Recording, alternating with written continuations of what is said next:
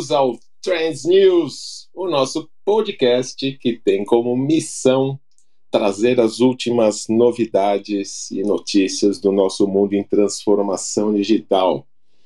Mais uma gravação ao vivo acontecendo no Clubhouse, sendo transmitida ainda em versão beta pelo LinkedIn e disponível nas, no Spotify e nas maiores redes a partir de quarta-feira que vem, sempre terça ou quarta-feira é liberado.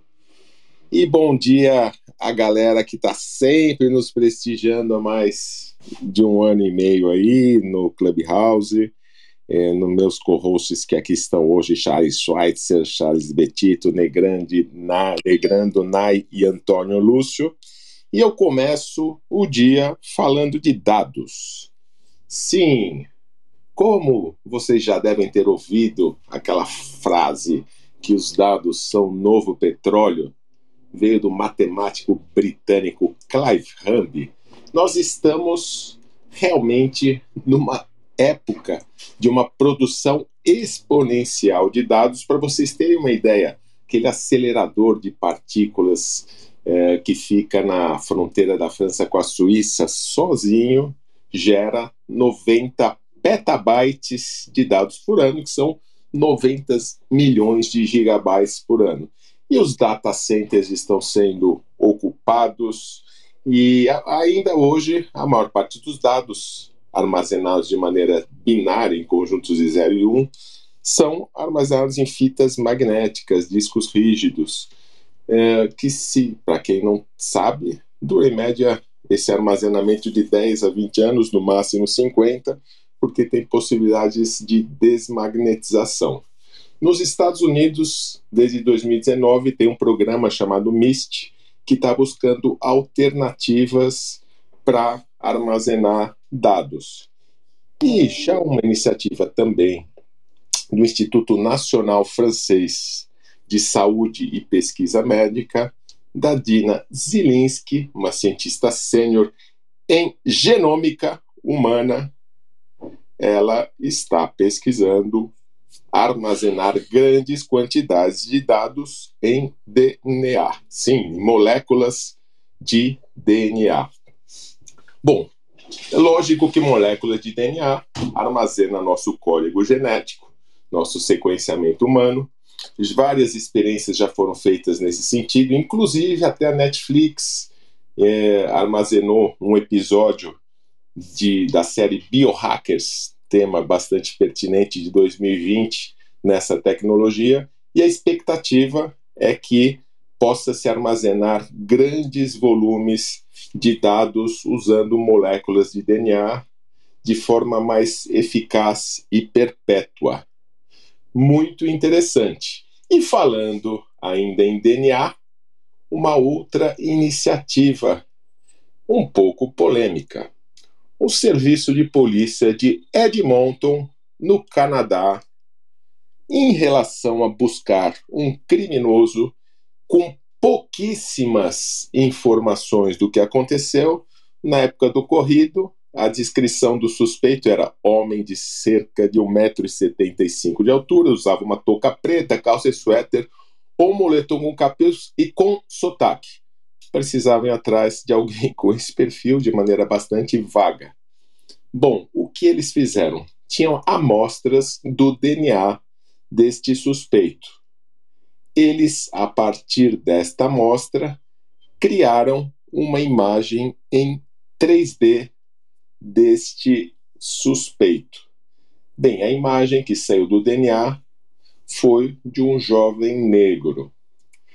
É, e essa imagem composta ela não leva consideração idade, índice de massa corporal, outros fatores é, do que seria o crescimento dele como ser humano, aspectos tatuagens, cicatrizes.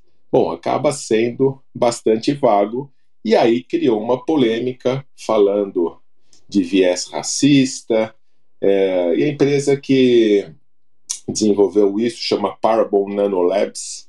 É, ele defende a ideia de que é uma tecnologia em desenvolvimento, o que eu concordo, né, e a polícia também falando: olha, não tínhamos nada, acabaram retirando depois da polêmica essa divulgação.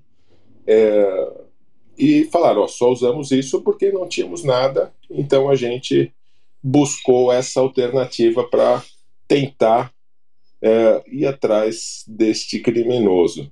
Mas as polêmicas foram grandes e aí abriram a discussão. O fato é que o fizeram é, algum índice de acerto fazendo essas simulações de retirar as imagens 3D do DNA, mas ainda está longe do ideal. Mas fica aqui a polêmica. Eu acho que é uma tecnologia que pode evoluir, mas temos que tomar muito cuidado ainda mais no mundo como vivemos hoje. Bom, fico por aqui a minha notícia e passo para o meu amigo Ney Grando. O que você traz para a gente hoje, Ney?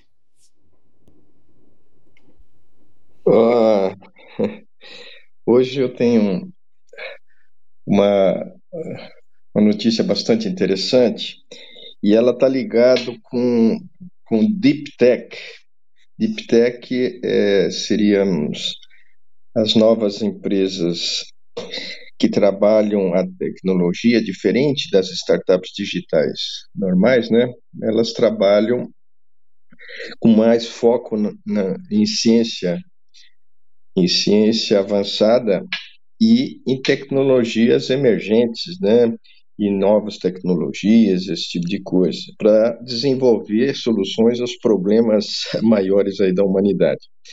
E é interessante que ao pesquisar sobre isso, eu, eu tive numa, numa no IPT recentemente, essa semana, numa mesa sobre um painel, né, onde uh, conversamos sobre a questão dos modelos de negócios, né, para Deep Tech. E lá falamos de diversas coisas, né, e tal. E na, e na busca de material, né, para reforçar aí o, a bagagem, eu acabei encontrando uma notícia interessante sobre a questão dos materiais, né, que são uh, que a física trabalha e que a gente tem usa muito nas indústrias e, e tudo mais. E a ciência agora está à beira de uma revolução desses materiais. E isso me chamou a atenção né, de uma aqui numa revista chamada The Irish Times, ela e essa revista ela coloca que a gente pode imaginar um mundo de materiais super fortes, super leves, flexíveis e duráveis, que não existem na natureza e que possam ser feitos sobre encomenda. Novos avanços na compreensão do spin, que é uma característica dos materiais, das, das, é, das partículas subatômicas dos materiais, né, como a massa e a carga, tem esse tal de spin. Né? Então, significa que ao, ao, ao, identificarem e conhecerem melhor o spin, tá? isso, isso, principalmente se aprenderem a controlá-lo, isso gerará essa tal revolução. O que eles conseguiram até agora, na realidade, foi conhecer mais esse, o, o spin e e trabalhar melhor. Spin, na realidade, é a, é a capacidade de rotação né, dessa partícula subatômica, ou seja, o spin é o girar sobre si mesmo ali na que, é, que a partícula faz. Então, mas é algo que vai além disso, né, porque é, eles têm usado agora é, as novas tecnologias para conhecer melhor isso aí. E uma das coisas que eles têm usado é, é a inteligência artificial, né? Principalmente para facilitar o processo de pesquisa, eles têm usado a IA para IA analisar todo que é artigo relacionado com essas questões atômicas, subatômicas e tudo mais, para poderem interagir com os cientistas que estão fazendo essas pesquisas.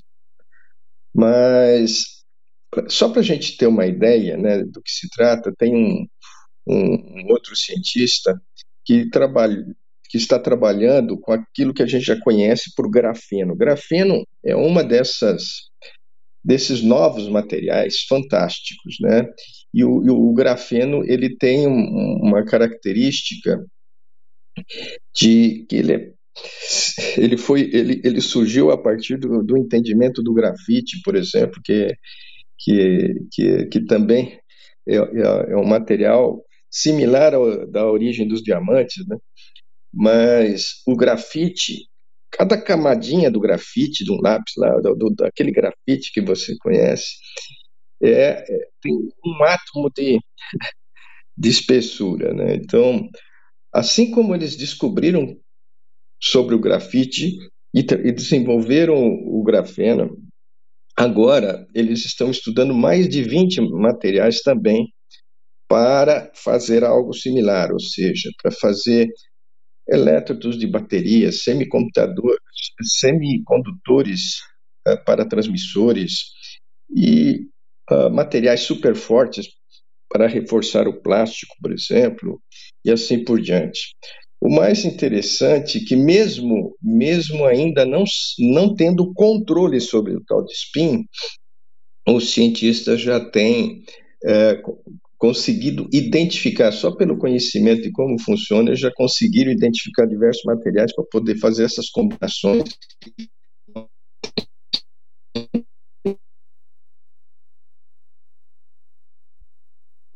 Ney, tá falhando, meu amigo.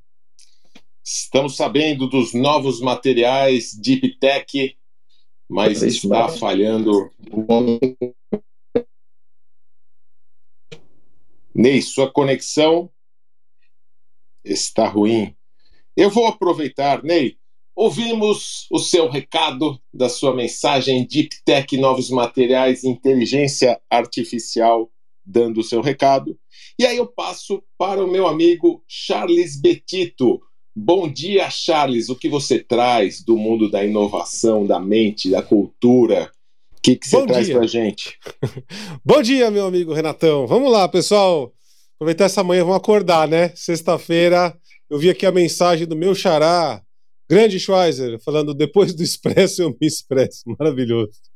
Bom, eu vou expressar aqui rapidamente. É, eu estava essa semana aí lendo algumas coisas sobre essa parte da inteligência artificial no mundo da doença mental, né? Tô, eu tô lido muito com saúde mental, então a gente tem que ficar em cima disso. E eu lembro que em 2029, 2019 eu fui para Oxford para fazer uns treinamentos e eu lembro que eu participei de uma premiação daquele School uh, Foundation, né, que é uma instituição que é ligada a Oxford aí, é, tem um funding bem grande e eles dão é, apoio, né, desde dinheiro até outras coisas mais para empresas com causas sociais e coisas do gênero.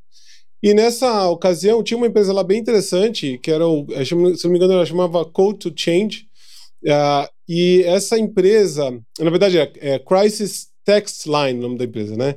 Se não me engano, ela, ela tinha funding daquele ator Ashton é, Kutcher. E eles, o que, que eles fazem, né? Eles recebiam trocentos textos ali, mensagem de texto de gente que estava passando por crise mental pesada, até tentativa de suicídio e tudo mais. E eles atendiam com pessoas mesmo, né, no, no texto ali.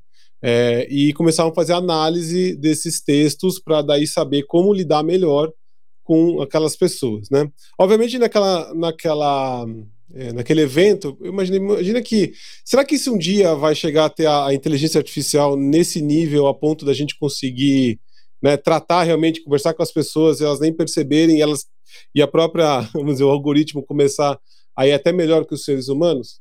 Pois bem, olha que interessante. Nessa, nesse mês aqui, acabou de ser uma notícia num dos lugares que eu leio bastante, é, no, no Psychology Today, falando exatamente que é, tem uma pesquisa na Universidade de Washington, é, School, of Medicine, School of Medicine, que bonito nome, né? Que eles estudaram efetivamente é, a partir de 7.350 mensagens de texto é, entre 39 pacientes com doença mental séria né, condição como tipo é, doença bipolar, esquizofrenia é, e mais uma série de outras coisas, depressão, né, e outras tantas, entre eles e seus é, terapeutas, e seus psiquiatras e tudo mais, psicólogos.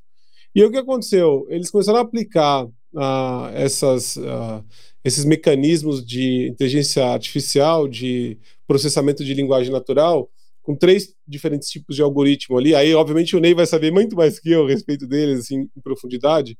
Não vou nem entrar nisso. Mas, assim, bottom line da coisa. É, de, usando lá um, um, um, algoritmo chamado BERT, né? O que, que eles conseguiram? Eles conseguiram demonstrar que esses modelos de linguagem natural conseguem identificar essas distorções cognitivas é, por mensagem de texto tão bem quanto os humanos. Eu sei que muitas vezes a gente está ali, né, Grau, com inteligência artificial, acho que faz tudo, estão vivendo no futuro que a gente gostaria, ela, ela reconhece isso, aquilo, outro, mas de fato, né, é, o que está acontecendo na prática que a ciência comprova? Então, eles pegaram cinco né, é, disfunções ali cognitivas para inteligência artificial identificar por meio de mensagem de texto e realmente com este tipo de, de algoritmo, é, eles conseguiram fazer a inteligência artificial ser tão boa quanto humanos, comprovadamente com pesquisa científica e, e num, nesse jornal, nesse jornal de peer review, ou seja, teve gente que revisou a pesquisa e, e validou. Então, estamos caminhando para usar a tecnologia para coisas boas, eu fico muito feliz com isso. Era isso que eu tinha para hoje. Muito obrigado, meu amigo. Charles, eh, se você puder, compartilhe o link com a gente, por com favor. certeza, com certeza, é já. É, eu adoro essas questões relacionadas à inteligência artificial versus humano. Apesar de polêmico, né, Charles Betito tem me acompanhado em algumas palestras, né, estamos fazendo algumas juntos, que me, muito me honra, e a gente tem sempre defendido a ideia de que os humanos são sempre melhores com a tecnologia. Não é ou, é e. Nós e os robôs e a inteligência artificial seremos muito melhores. Muito obrigado. E aproveitando de Charles para Charles, diretamente no mundo dos games e inovação, o único co-host que tem trilha sonora própria, Charles Schweitzer. Bom dia, meu amigo. Bom dia, Renato. Bom dia a todos. Bom, vamos começar hoje falando um pouquinho sobre o potencial do mercado de games. É, a gente tem sempre coberto o que acontece nos gigantes, né? E a gente sempre fala desse potencial, mas de fato a BEM soltou um estudo recente falando sobre o que vai acontecer do ponto de vista de faturamento com esse mercado de games. E a gente já vinha falando bastante sobre o potencial escondido que eventuais novas formas de monetização e até de inserção né, das grandes empresas dentro do cenário dos games poderia trazer, e a BEM chega com o fato de que o mercado dos games, apesar de já ser gigante, ainda vai crescer 50% nos próximos cinco anos. E isso tudo, uma previsão dentro do cenário que estamos vivendo agora, né? Ou seja, com guerra na Rússia e etc. Então, é um mercado que continua o seu processo de aceleração e vai bater valor de mercado de 300 bilhões de dólares. Ainda muito pouco explorado pelas companhias, pelas grandes empresas. Eu acho que a gente ainda tem um oceano azul de oportunidades ali. Então, acho que cabe a reflexão de todos nós levarmos para as nossas empresas o que e a gente vai querer de espaço dentro desse universo. Bom, aí vou falar rapidamente aqui sobre outros outros assuntos que pipocaram aí na semana. É, a Burberry, que já tinha feito uma inserção dentro de um jogo no mercado chinês, agora está é, chegando ao clássico Minecraft, inclusive com tijolinhos é, vestidos com a tradicional estampa xadrez da Burberry, né? Então a gente vai ver cada vez mais, de fato, e aí principalmente as marcas de luxo se apropriando desse segmento. Então, mais uma vez, a correlação aqui, né? 300 bilhões nos próximos cinco anos esse mercado, gigantes é, se aproximando desse mercado e começando a povoar o imaginário de quem está dentro dele. É, Teve um, teve um encerramento essa semana de uma, de uma empresa que estava tentando voltar, né, a Conquest. Tinha um canal de games aí, a coisa de 10 anos atrás, que foi encerrado e tentou voltar com um canal de games para, inclusive, transmitir é, partidas ao vivo e etc. Mas você vê que nem todo retorno, como foi o caso da 89 FM aqui em São Paulo, é, tem, tem sucesso, né? Apesar de ter um público é, que absolutamente quis comprar a ideia logo no início. A verdade é que já existem outras plataformas que fazem isso de uma forma é, muito melhor, e aí realmente, como canal de televisão, é, a Comcast não conseguiu emplacar o G4. É, e aí, uma última notícia que eu acho que é importante e relevante da gente ficar de olho é que o Discord, de fato, está começando a se movimentar para ser uma plataforma que independe de um número de celular. Né? Então, eu acho que aí começa a ter realmente uma grande possibilidade de rivalizar, inclusive dentro do mundo corporativo, uh, com ferramentas como, por exemplo, o Slack. Uh, então, a gente vê um desenvolvimento de uh, programação de RPAs acontecendo dentro do Discord de forma nativa para sustentar uh, os jogos e as plataformas que as pessoas jogam, e agora isso se tornando um ambiente cada vez mais com potencial de chegar também ao mercado corporativo. Bom, Renato, por hoje é isso. Devolvo a palavra para você aí mas eu prometo que eu volto com aquele famoso hipotéticos logo mais, hein? Qualquer hora eu posso entrar aí desafiando alguém. Excelente, meu amigo Charles. É, e já que você falou de Burberry, eu fico imaginando se seria um incentivo para minha esposa entrar no mundo dos games junto com a minha filha, que já está, que talvez seja esta este impulso que ela precisa. E falando de Burberry, varejo, Bom dia, Antônio Lúcio. O que você traz do mundo do varejo para gente? Bom dia, Renato. Bom dia, meus amigos co-hosts. Bom dia, trenders, que já estão conosco aqui há um ano e meio, nos prestigiando nessa gravação ao vivo toda sexta-feira. Sejam muito bem-vindos. Bom, Renato, nós temos falado é, ao longo das semanas sobre uma importante, uma tendência realmente bastante importante do varejo, que é o conteúdo comprável, que é o varejo migrando para a produção intensiva de conteúdo, com o objetivo de inserir nessa produção de conteúdo seus produtos, produtos de empresas parceiras e etc. E com isso, é, existe um player nesse mercado que é muito interessante, que é a Klarna.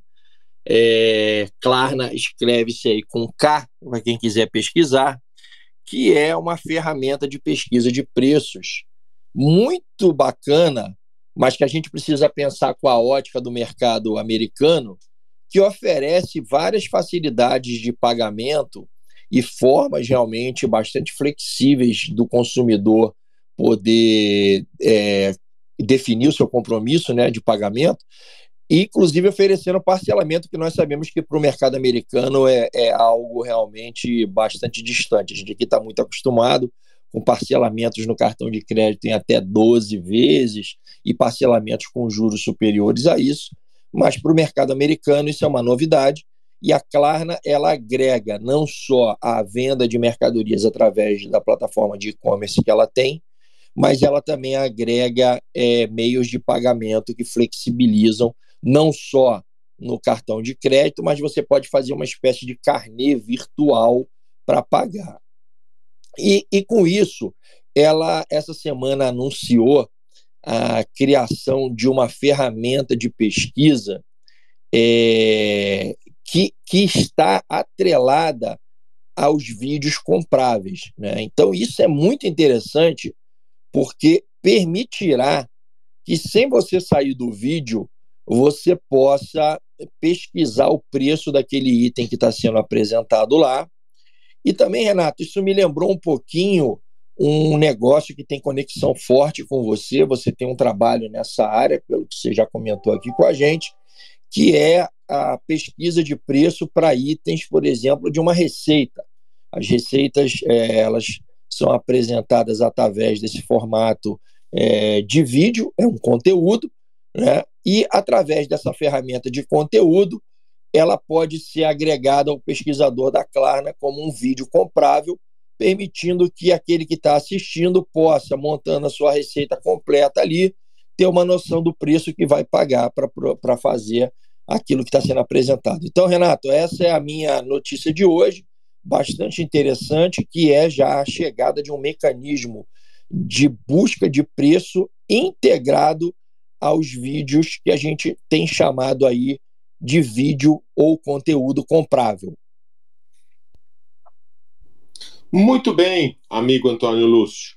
E aí eu chamo diretamente do ranking Top Open Corps, o quinto lugar do segmento de varejo e distribuição e do mundo do empreendedorismo feminino e inovação, Nai Correia, parabéns a você, ao Charles, por mais um reconhecimento. O que, que você traz para a gente hoje?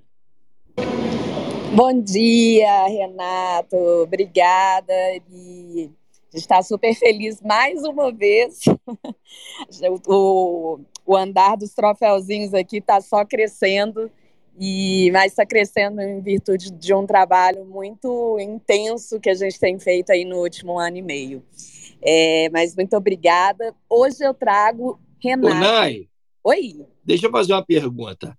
Ah. Esse, mais este prêmio, vocês estão assim incríveis. Não tem sexta-feira que a gente não vem aqui para bater palma para vocês. Vocês estão fazendo um trabalho realmente incrível. Não dá direito ao bordão, não. Eu tô tão, eu tô tão. Ai, ai, dá direito ao bordão. Eu tô tão, eu tô tão feliz hoje. Ai, obrigada, Antônio. É, gente, hoje eu vou trazer uma notícia aqui dos confins do futuro. Presta atenção, mas não é dos confins de muito longe, não, viu? É dos confins da região metropolitana de BH, minha terrinha querida. É, o Aeroporto Internacional de Confins acaba de abrir um centro de inovações com o objetivo de abrigar mesmo um laboratório para criar soluções para a jornada do passageiro. É, é, um aeroporto que tem um trânsito de 40 mil habitantes, de, oh, desculpa, 40 mil cidadãos. É, já estou até falando habitantes porque eles colocam como cidade, uma cidade, uma mini cidade mesmo. E são 40 mil é, passageiros por dia, né, pessoas por dia que habitam ali o aeroporto de Confins. E isso faz com que eles entrem nessa nova onda é, do conceito Smart Airport, né? E o terminal vai se basear muito no fio condutor é, da, do 5G, que se Deus quiser vai funcionar bem um dia, né? Eu ainda não vi melhorias, mas a, às vezes alguém já está vendo aí melhorias no nosso 5G. O objetivo do Smart Airport é trazer um espaço configurado com inteligência artificial, é, avançados equipamentos, sensores, para facilitar essa vida do passageiro e também para integrar tudo o que acontece ali no, no aeroporto. É, a ideia é, é, é, ter mesmo, é ser um piloto de teste aí é, para conectar startups, universidades. Acredito que vai ser um projeto incrível e eles querem mesmo aprimorar essa experiência do passageiro, trazer coisas como a substituição do raio-x por um túnel inteligente, inteligente antecipação de check-in, despacho de bagagem é, com biometria, escaneamento e rastreio é, com inteligência artificial, né? Então, assim, a expectativa é que realmente é, a gente tenha ali no aeroporto um acesso ao alto embarque sem a necessidade da intervenção humana e garantindo agilidade e segurança. Eu vou ficar aqui na torcida, viu, gente? Porque só para ir até o aeroporto de Confins a gente leva uma vida, como se diz lá em Minas. É, então, eu espero que eles resolvam rapidinho a, o nosso embarque lá para valer toda uma hora que a gente leva para chegar até o aeroporto de Confins. Mas eu fico muito feliz pela iniciativa, é, começar por lá. É, e espero ver outros aeroportos também cuidando da gente, porque não tem coisa mais chata do que a vida em aeroportos, a não ser quando você está indo de férias para algum lugar, que aí você não liga para nada, tá lá só com a perninha para cima esperando o seu voo. É isso, gente. Hoje eu vou trazer só essa linda notícia mineira, porque agora eu vou ali comprar um café com pão de queijo para encarar esse dia maravilhoso. Obrigada, Renato. Valeu, Nai. Essa questão de aeroportos aqui no Brasil é, tem bastante espaço para melhoria, né? A gente vê essa questão é, de uma automatização do processo de check-in, né? você vê os aplicativos funcionando, agora você não precisa mais confirmar o check-in, é, reconfirmar né, depois que você marcou, mas a questão de despacho das bagagens aqui no Brasil é ridícula, né? Você vai até o totem, imprime o, a tag e pega a mesma fila, e a hora que você chega lá para despachar sua bagagem, várias vezes não funciona o leitor de código, você tem que ir direcionado para outra fila que todo mundo pega. Realmente não dá para entender. Parabéns ao aeroporto de Cofins pela iniciativa. E eu vi um dia desses também, já aproveitando aqui tantas inovações, é, foi feito em algum aeroporto do mundo, que depois eu vou buscar a informação e colocar a, no nosso grupo. Aliás, quem ainda não faz parte do grupo de com os co-hosts, nosso community, o link está aí no Clubhouse pinado. É uma iniciativa muito interessante também nessa parte de automatização, que a pessoa, a hora que passa ali, faz o seu, passa pela imigração, o acesso à área para embarque, você já aparece no telão só para você as informações personalizadas do seu voo e quem está ao lado não enxerga, cada um enxerga é, só a sua informação. Negócio bem interessante. Confesso a vocês que eu li de passagem e não entendi exatamente como esta tecnologia de uma pessoa ao lado da outra, cada uma no mesmo painel, enxergando informações distintas. Mas muito legal. E você falou de cofins, dos confins daquela gaveta de gadgets que tem um fundo assim enorme. Ali o Errara, o que, que você traz para a gente hoje? Abra sua gaveta. Gavetas sendo abertas. Obrigado, Renato. É, quero aproveitar só é, algumas coisas aqui, vou tentar não estender muito, porque a gente ainda tem outros co-hosts aqui, mas já que a gente falou de aeroporto, eu estava no aeroporto, inclusive é, é, o de Minas também, é, voltando para São Paulo, e eu peguei bem aquela, aquele dia da, do acidente aqui em Congonhas. Eu cheguei, é, é, a, previsão, a previsão era chegar aqui em São Paulo às 6 horas da tarde, eu cheguei a uma hora da manhã. Mas eu escrevi um post, depois eu coloco também aqui no, no, no, nosso, nosso chat, no nosso grupo também. Eu escrevi um post, porque às vezes a gente reclama tanto né, da, das outras empresas, a gente utiliza a rede social para reclamar, e eu escrevi um post, na verdade, agradecendo a um funcionário da Azul, que ele foi super é, é, tanto, tanto, honesto, né? E, assim, é incrível como a gente, a gente não tem o que fazer, como também super carinhoso na, no atendimento das pessoas dentro do, do problema que estava tendo lá no aeroporto, até porque eles não tinham nenhum, nenhum, nenhuma culpa sobre isso, né? Eles não tinham o que fazer, tinha que realmente esperar o aeroporto abrir ou colocar as pessoas em um, em um outro voo para outra cidade, porque os voos estavam todos cheios. Então, queria depois só colocar essa e deixar esse, esse aviso aqui também, colocar esse, esse link, porque foi muito legal é, a atitude desse funcionário e às vezes é legal também de utilizar a rede social também para agradecer. É, uma coisa que a gente faz tempo que a gente não fala sobre, é sobre os layoffs, né? A gente, eu, eu tenho acompanhado bastante esses layoffs, especialmente dos unicórnios e startups, e ontem foi divulgado que a Hotmart demitiu 227 pessoas, tá? Então, mais um layoff aí no mercado. E eu também vou colocar a lista. Aliás, uh, foram, foram 227, isso representa 12% da, da startup, tá? Só para a gente ver o impacto. É, eu vou colocar a lista também está sendo divulgado dos LinkedIns dessas pessoas. É, uma coisa que quero contar aqui para vocês é sobre a Netflix, né? Já que eu também falo bastante aqui de filmes, de seriados, quero falar um pouquinho da Netflix. Eu escrevi um, um artigo já faz uns 4, 5 meses atrás, falando um pouquinho que o estado da arte da inovação não é, é, é, é não é, é, sucesso garantido. Então, uh, é, para a gente ver o quanto que a Netflix está perdendo esse market share e ainda tenta trazer coisas novas, é, semana passada, que eu não consegui participar do nosso Clubhouse, mas semana passada ele anunciou aquele novo plano de assinatura, né, que é o básico com anúncios. Isso vai ficar disponível a partir de 3 de novembro, no valor de R$18,90. É um, vai ser um conteúdo né, para assinantes com streaming, mas com propagandas, uma média de 4 a 5 minutos de anúncios por hora. É, além disso, vai ter números limitados de filmes e séries e não vai ter disponível o download de títulos que a gente tanto gosta, principalmente quando a gente vai viajar e quer deixar ali no nosso celular, aproveitar o nosso voo.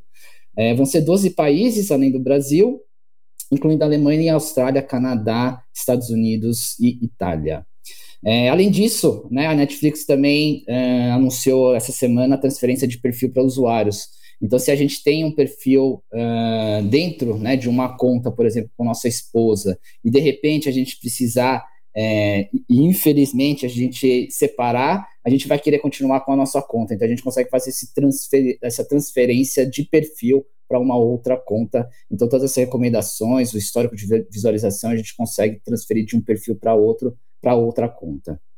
E para não deixar aqui nenhuma ponta solta, quero deixar uma dica de um documentário, já que tanto tempo eu trabalhei no mercado financeiro, na, no comitê executivo da Febraban também, é, e na CIP, né, como head de inovação lá da CIP, quero contar, uh, quero indicar o documentário sobre a Wirecard, o escândalo da Wirecard. Para quem não lembra, a Wirecard foi uma fintech da, da Alemanha, chegou a valer inclusive mais que o Deutsche Bank, 28 é, bilhões de dólares. E esse documentário foi baseado no livro Money Man, a Hot Startup, a Billion Dollar Fraud, do jornalista Dan McCrum. Ele conta a história do Marcus Brown, né, que chegou a ser inclusive chamado de o novo Steve Jobs, na verdade o Steve Jobs dos Alpes, e do CEO, o Jan Marsalek. É, conta toda a história da investigação desse jornalista, né, da Financial Times, e que, inclusive, para quem não lembra também, a Wirecard chegou a comprar a operação da, do cartão pré-pago do Citigroup, e no Brasil comprou também a Moip. É, teve também o aporte da SoftBank, mas tudo era forjado e tudo né, foi uma manipulação, inclusive, dos balanços deles, e, e tudo desmoronou depois de uma depois desse essa denúncia feita pela Financial Times e também por causa da. Foi feita uma auditoria externa e não consigo comprovar todo, todo o dinheiro deles. O Alê? Oi. Aporte do SoftBank parece sempre um mau presságio, hein? eu pensei nisso, eu pensei nisso também. E ainda aportes grandes, né? Então, mas também às vezes a gente acaba sabendo mais dos, dos ruins do que dos bons também, né? Então, a gente só tomar cuidado. É, a dívida, é, depois que pediu falência, foi uma dívida de 4 bilhões de dólares, e em 2020 houve a renúncia, então, do, do, do CEO, né, do, do, Brown, e o Marsalek, ele chegou a assumir, não, ninguém mais sabe onde ele está, e ele parece ser um dos principais envolvidos em toda a questão de, de manipulação, e principalmente tem algumas coisas lá também de guerra, é, contato com a Rússia também, então o documentário fala muito sobre isso. Então fica a dica aqui final: O Escândalo da Wirecard está, é um documentário que está na Netflix também. Obrigado, Renato. Excelente, aí. Quer comentar, Charles? Ah, eu não quero comentar. Agora chegou a hora do hipotéticos aqui Boa. dentro. Vamos colocar aqui, vamos habilitar o joguinho. Cadê? Hipotéticos. E aí, Renato, vou fazer o seguinte: vou deixar você selecionar primeiro a pessoa que vai responder, hein? Quem vai responder, Renato? Ah, eu quero pegar a Nai que tá com, tomando seu cafezinho, seu pão de queijo. Então tá bom, Nai, se prepara porque agora a sua vez de participar de Hipotéticos com a seguinte pergunta. Ah, não, essa aqui é já caiu pra gente uma vez, eu vou trocar, hein? Olha só isso aqui.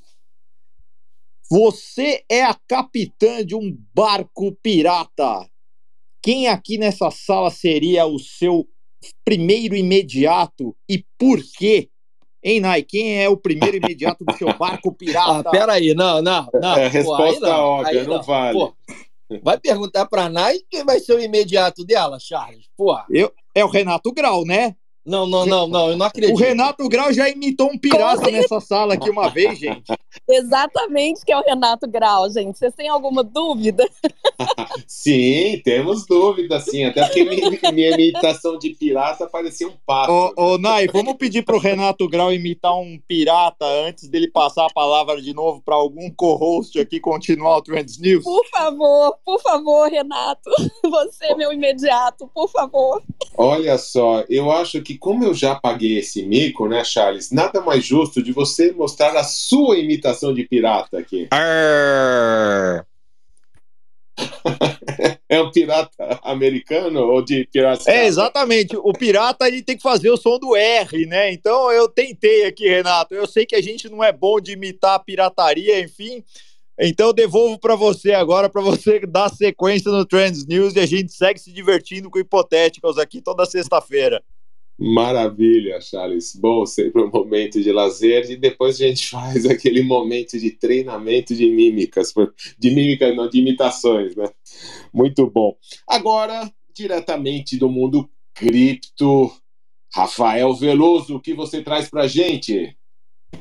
Bom dia, pessoal. Vamos falar um pouquinho do que está rolando no mundo, né? A primeira, a primeira ministra lá do UK já pediu para sair, ela não cumpriu nem os três meses né, de experiência, já pediu para sair. E o pessoal comenta, né? Um lado comenta do. Poxa, você vê como é que funciona os políticos né, por lá, vê que não está tendo competência, o próprio, o próprio pede para sair, ou também a ameaça do, da máquina, né? Aquela teoria da conspiração também é maior lá, né? É ao ponto de um, uma pessoa do nível né, do quilate de um presidente pedir para sair assim do nada. Mas, realmente, os resultados por lá, as estratégias que está tendo, não está interessante para a economia lá de UK. É, rumo ao terceiro mandato na China, o Xi Jinping defende lá, combate a Covid, fica o mercado naquela de vai fechar tudo, não vai, enfim, o negócio está bem complicado lá, eles estão tentando também retomar Taiwan. Vão tentar de forma pacífica, e se não for, vai ser na força. A gente sabe, a gente vem acompanhando também que os Estados Unidos está com interesse em estreitar contatos lá com Taiwan por causa da TSMC, que é a maior produtora de semicondutores do mundo, fornece quase 54% globalmente. Então, mais um pontinho, mais um calor do que, que pode ocorrer pelo mundo. Os Estados Unidos está utilizando, está queimando as reservas de, de, petróleo que eles têm. Eles têm petróleo é, é, em, em, cavernas, né, em vias é, subterrâneas estocados, e eles estão queimando essas reservas para tentar sustentar o, artificialmente o preço do combustível por lá. Só que está num nível tão baixo que é equivalente a 1900, 1984, ou seja, uma hora vai acabar, a gente vai ver o que, que vai ocorrer com o preço dos combustíveis lá quando não tiver esse, mais esse artifício. Mas vamos lá para o mundo cripto. Eu vi uma reportagem falando que 13% dos canadenses investem em Bitcoin. Eu acho um número bem expressivo para uma tecnologia que é nova, um, um país né, grande, né, expressivo como o, o Canadá a Mastercard, mais um instrumento financeiro criando aí, né? A Mastercard está criando toda essa infraestrutura para os bancos é, terem acesso a oferecer para os seus clientes cripto. Então, eles estão trabalhando nessa linha de criar instrumento. Possivelmente a Visa, Cielo, enfim, outras bandeiras também, daqui a pouquinho vão estar tá trabalhando dessa forma. Isso no mundo com crise, o pessoal com medo, mas é, a gente vê as grandes instituições com interesse em instrumentar é, criar instrumentos financeiros para que os grandes bancos e outras empresas consigam ter acesso. O Chief Technology Office da Walmart comenta sobre a disrupção do Bitcoin como meio de pagamento. Então, o Walmart, para quem não sabe, é a empresa que fatura, né, que ganha mais grana, vende mais no mundo inteiro. Então, é importante a gente ver o, o, o responsável pela tecnologia né, dessa grande empresa, essa mega empresa, tá é, comentando sobre o Bitcoin.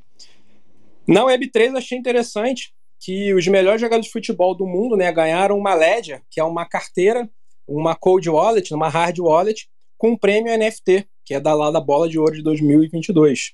Eu achei bem interessante já estar tá introduzindo isso daí. É, a Europa vai lançar rótulos de eficiência energética das blockchains. Então a gente vê que os governos estão tentando medir ver ali a melhor forma de economia, enfim, toda essa parte de SG ligada às blockchains.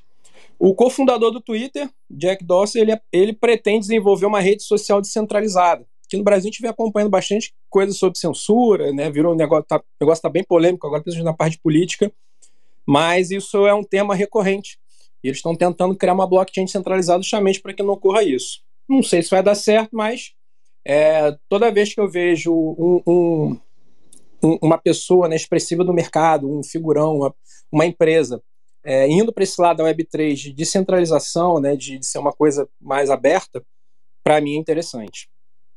Israel também vem mais um, um big play, né, mais um, um, uma, um, um país de referência. Eles estão querendo criar é, títulos baseados em blockchain. Eles vão criar uma blockchain justamente para começar a utilizar esse instrumento. Mais um país indo aí para essa questão da Web3. Indo na bandeira da descentralização, a rede do Ethereum está tendo. começou a ter algumas polêmicas essa semana. Existe um órgão é, chamado OFAC, que é Office Foreign Assets Control, escritório de controle de ativos estrangeiros. E teve aquela questão da torneira do cash, que é aquele aplicativo que você jogava o teu ativo para lá, ele fazia um embaralhamento e mandava para a carteira e a pessoa não tinha como rastrear para quem que você mandou e a pessoa que recebeu não tinha como rastrear de quem recebeu. E aí essa, esse órgão do governo ele recomendou, falou que é proibido, enfim. Tem alguns validadores da rede do Ethereum que estão colocando um código que seria nessa linha da OFAC, ou seja, proíbe, ele não valida transações que passou, do, dos Ethereum que passou pela, pela Tornado Cash ou por qualquer outra futura é, aplicativo que seja proibido por eles. Então, o Ethereum está tendendo a ficar um pouco mais centralizado, né, que ele vai ficar 100% centralizado, mas né, o governo já está é, conseguindo entrar ali. É, a maior parte dos validadores da rede do Ethereum está nos Estados Unidos, então o pessoal vai tender a fazer isso. A gente consegue monitorar a quantidade de blocos que está sendo validado com esse código, e aí o, o, alguns, alguns desenvolvedores da rede estão tá achando que vai ocorrer um outro fork. Um fork que vai ficar nessa linha dos validadores conforme né, o governo americano, e outro que vai continuar mais tendendo à descentralização. Vamos acompanhar esse movimento. Eu espero que fique cada vez mais descentralizado. Eu acho que isso não vai impactar, vai, pode dificultar, mas não vai impactar em nenhuma investigação de crime, enfim, de lavagem de dinheiro. Acho que pode dificultar, mas eu prefiro continuar trabalhando aí com a, com a informação que eu tenho hoje. Eu prefiro que a rede continue mais descentralizada possível. E fico por aqui. Devolvo para você, Renato. Maravilha, Rafa. Como sempre, um poder de síntese e muitas notícias. Parabéns. E do mundo cripto, vamos para o mundo agro. Olá, Jana. O que, que você traz para a gente hoje, querida? Hello! Oi, Jana! Tudo Hello. bem? Tudo bem com, com vocês aí? Comigo aqui também tudo bem, Renato? Eu já estava preparando outra imitação de pirata, ainda bem que você chegou. Não, tudo bem, muito bom estar aqui de volta com vocês. Nai, querida, aproveitar para dar os parabéns, que sucesso dessa mulher, gente. Que arraso, parabéns, querida, por mais um prêmio aí. E comentar a notícia rapidinho da Nai, porque eu, como boa mineira, também fiquei é, extremamente orgulhosa aí do aeroporto de Confins, com toda essa modernidade, fiquei muito feliz aí de saber. Mas vamos lá, pessoal, é, para fechar aqui a, a sala de hoje, é, o Charles trouxe aí um pouco do potencial, é, né, desses estudos de potencial do mundo game aí para os próximos anos. Vou trazer um pouquinho do potencial aí do, do universo do, das mudanças climáticas, em, em especial net zero, né? Essa, esse movimento que a gente vê mundial aí de descarbonização, né? Da né, redução aí dos gases de efeito estufa, trazendo aqui um relatório bem interessante. Depois eu vou disponibilizar o link para vocês, que foi lançado num evento que aconteceu no mês passado em Nova York, que é o Brasil Climate Summit, e que é, um grupo, né, o Boston Consulting Group, ele elaborou aí um relatório bem interessante, mais de 130 páginas, com dados bem, bem expressivos, bem robustos aí, da potencialidade do Brasil, né, para os próximos anos e para as próximas décadas, como essa potência é, mundial né, na frente de descarbonização de uma série de, de as mais diferentes áreas, né? Então, vale a pena dar uma lida.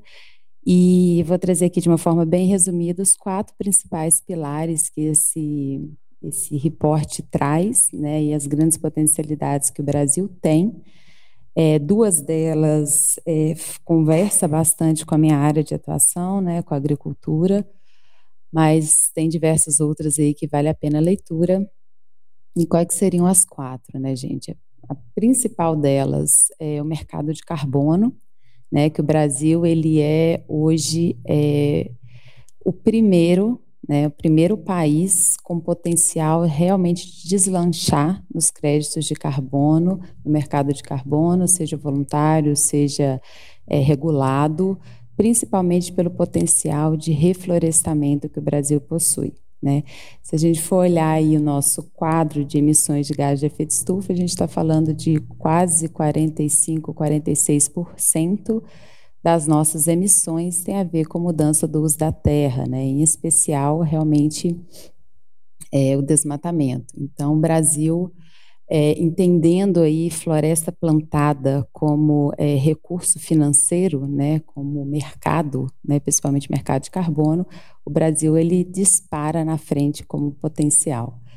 É, um, outro, um outro pilar que, que esse estudo traz é a respeito da energia limpa, né, que a gente já sabe, a matriz energética do Brasil ela 85% advém de fontes renováveis, né, como a gente está falando no mundo de 26%.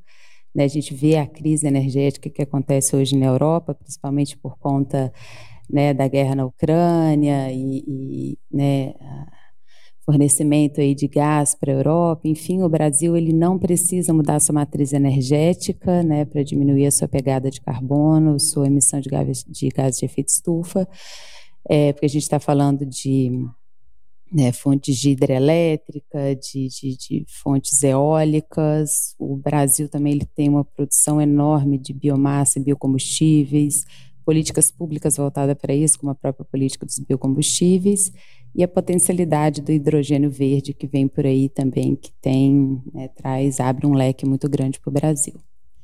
Então, crédito de carbono, energia limpa, terceira, agricultura sustentável, né? Quando a gente fala de emissão de gás de efeito estufa, aproximadamente 27% tem a ver com agricultura, agropecuária. E aí entra um pouco na minha seara, né? Quando a gente trabalha com ciência aplicada à agricultura, a gente sabe a potencialidade que o Brasil tem de, de aumentar a produtividade, né? De melhorar as condições do produtor, sem precisar desmatar, sem precisar expandir um hectare sequer. Né? Então, o Brasil ele tem aí uma, né, já tem plantados é, vários sistemas de produção é, sustentáveis, como integração lavoura-pecuária-floresta, mais de 17 milhões de hectares, agricultura regenerativa, que é algo que está crescendo muito no Brasil também, que são práticas de resiliência né, dos sistemas produtivos, uso de biológicos, fertilizantes que não dependam da produção de, de químicos, né, de, de, de, de fertilizantes químicos que dependem de fontes renováveis de energia. E aí a, a, pecuária, como essa, a gente sabe, essa grande emissora de gás de efeito estufa, a gente tem aí também várias frentes de descarbonização da pecuária com carne de baixo carbono e outras frentes. E por fim, né, o crescimento das indústrias verdes no Brasil, então cimento de baixo carbono, ferro de baixo carbono, aviação com base em biocombustíveis. Então, é um estudo bem interessante, vale a leitura, é denso, mas traz aí informações bem, bem sólidas, né, para as mais diferentes áreas de como o Brasil ele pode aí com base em políticas públicas, em associações públicas privadas, enfim, mercado, a gente está tá deslanchando aí como uma potência verde, né? Que o Brasil ele, ele tem essa característica. Então é isso, fico por aqui e mando logo logo o link para vocês. Um abraço, pessoal. Muito bom, Jana. Muito bom ouvir a sua voz doce, trazendo tanta informação.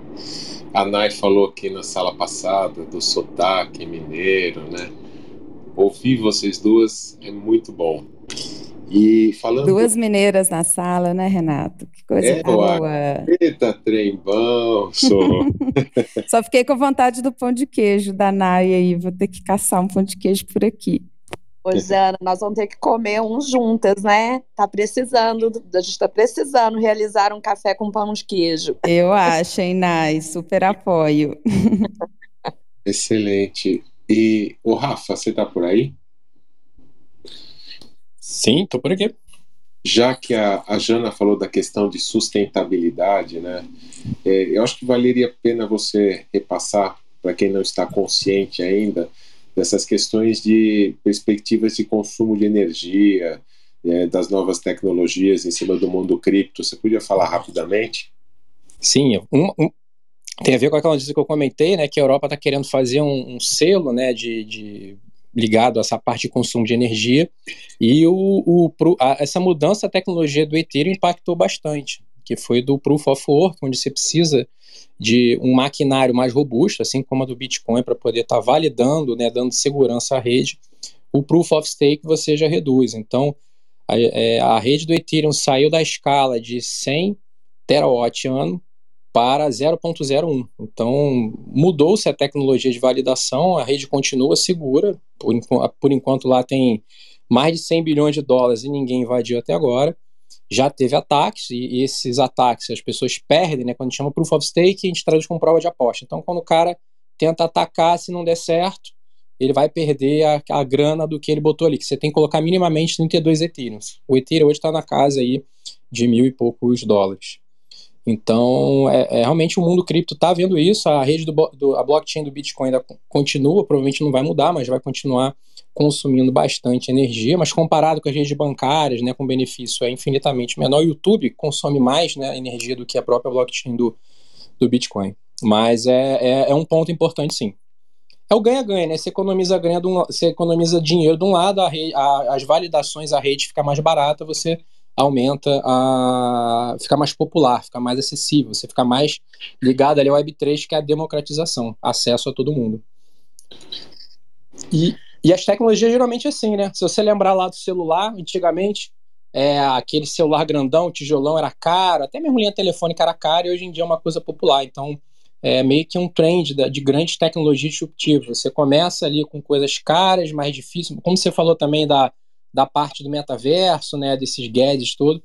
É, até a gente estava comentando lá no grupo, começa mais ou menos assim, um negócio meio quadradão, mais difícil, é, mais complicado, mais caro, e aí Pode ser que tenha algumas falhas ali no meio, uns insucessos, assim dizer, mas aí depois, com a, com a tecnologia, o pessoal trabalhando em cima, negócio de lance. Hoje em dia, telefone, na nossa época, telefone era investimento, hoje em dia era, era quesito né, de você colocar inventário, hoje em dia tem acesso para todo mundo, idem para celular. Excelente, Rafa. É isso aí, as tecnologias vão evoluindo, é, é bastante importante verificar como a Jana chamou atenção as questões de sustentabilidade, como o nosso país está se posicionando bem né, é, em relação a esse tema, apesar de muitas fake news que infelizmente estão povoando. E eu comentei com vocês a questão da tecnologia do, dos aeroportos, eu achei a notícia que nem é tão nova assim, é, já tem uns três meses, e essa tecnologia foi implantada no aeroporto de, de, de Detroit, nos Estados Unidos, pela Delta. A tecnologia se chama Parallel Reality, realidade paralela. E ela permite que até 100 clientes vejam simultaneamente o conteúdo personalizado é, na, numa mesma tela.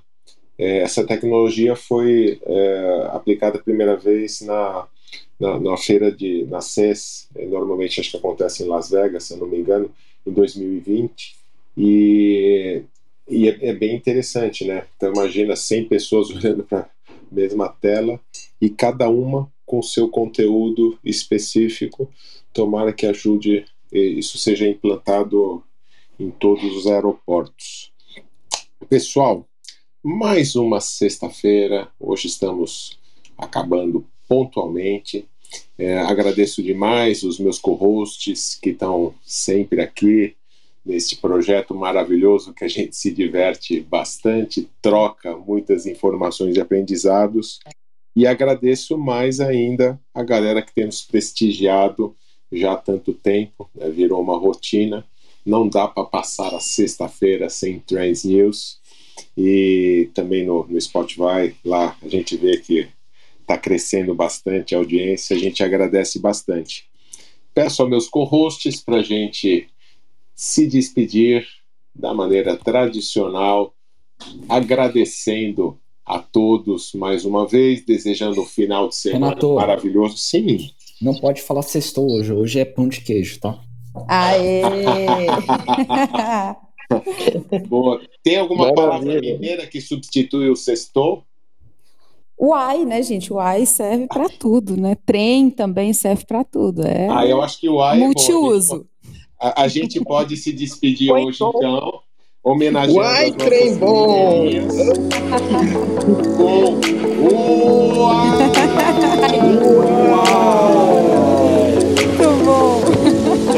Valeu, galera. Muito obrigado. Tudo de bom.